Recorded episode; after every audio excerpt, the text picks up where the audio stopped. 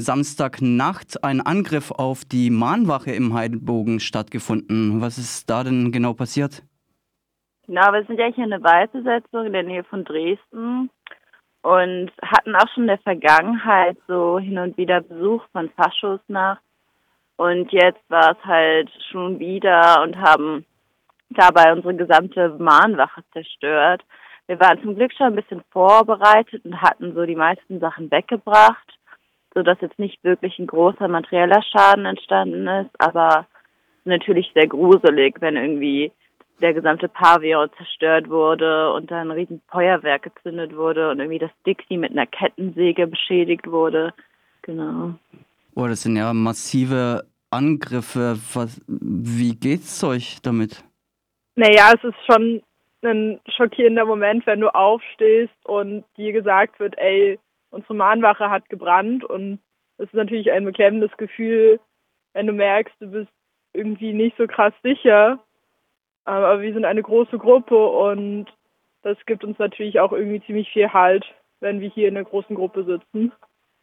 Ja, und wir haben jetzt auch Vorbereitungen getroffen, also dass wir so Schutzmechanismen entwickelt haben und für die Zukunft noch besser gewappnet sind, als wir es jetzt eh schon waren. Aber auch so haben wir jetzt immer schon versucht, uns Nacht, äh, also ja, halt nachts möglichst wenig unten zu haben und so alle möglichen Vorkehrungen getroffen.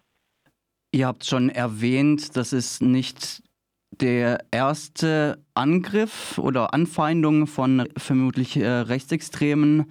Wie ordnet ihr das denn ein, dass euch sowas widerfährt? Natürlich merken wir schon, dass wir eine Zielscheibe sind.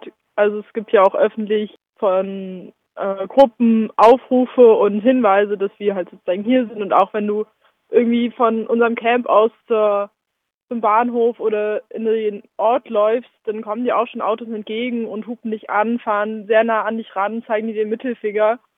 Und es ist natürlich ein total beklemmendes Gefühl. Gleichzeitig wissen wir ja, dass wir nicht alleine sind und dass wir immer im Notfall irgendwie andere Leute anfunken können oder anrufen und dann kommen andere Menschen rum.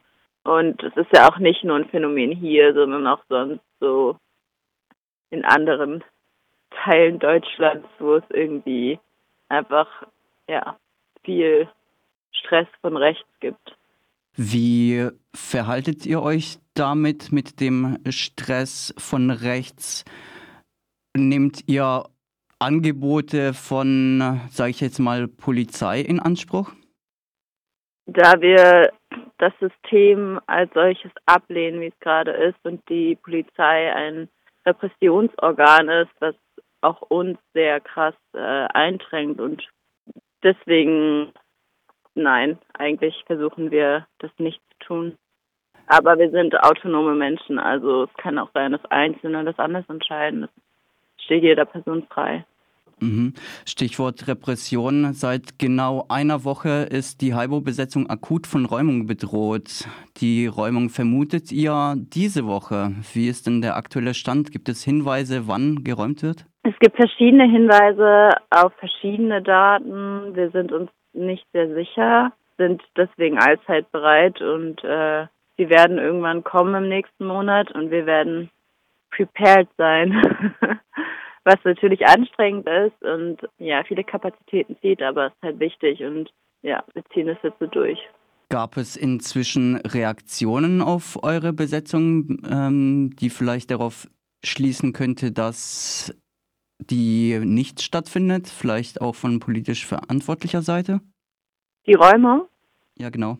Nee, eigentlich nicht. Also es ist ziemlich sicher, dass, also es gibt zahlreiche Berichte und auch sonst Quellen, die sagen, dass wir sehr sicher geräumt werden, weil das Kieswerk den Kies eben diesen Winter haben möchte. Genau. Jetzt haben wir ja viel negative, äh, von sehr vielen negativen Reaktionen erfahren durch euch.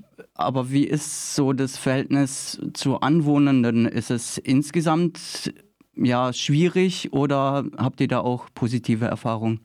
Ich glaube, das ist tatsächlich total unterschiedlich. Natürlich kommen hier manchmal Leute durch, die dann rumpöbeln und sagen, das hat nichts mehr mit Umweltschutz zu tun und ihren Frust irgendwie rauslassen und auf der Seite des Kieswerks stehen und sagen, dass das irgendwie gebraucht wird und dass es totaler Quatsch ist irgendwie mit dem CO2 und dies, das. Und es gibt auch supportende Menschen aus dem Umkreis, die super gerne für uns da sind, bei denen wir irgendwie Strom holen können und Wasser auffüllen können und die gerne vorbeikommen und Sachen spenden. Das ist total unterschiedlich. Genau, jetzt gerade in letzter Zeit, seit wir dieses Skillshare-Wochenende hatten, letztes Wochenende, sind super, super viele Menschen vorbeigekommen und haben uns Essen vorbeigebracht oder Kleiderspenden oder sonst waren einfach hier auf dem Kaffee, haben sich das Ganze mal angeschaut. Also es gibt wirklich auch schon viel, viel positives Feedback, was uns auch Kraft gibt. Jetzt ist bei dem jüngsten Angriff vom äh, vergangenen Samstag einiges kaputt gegangen, wie ihr berichtet habt. Wie können Hörende euch unterstützen, wenn sie in der Nähe von Heidebogen wohnen oder auch ähm, nicht in der Nähe sind?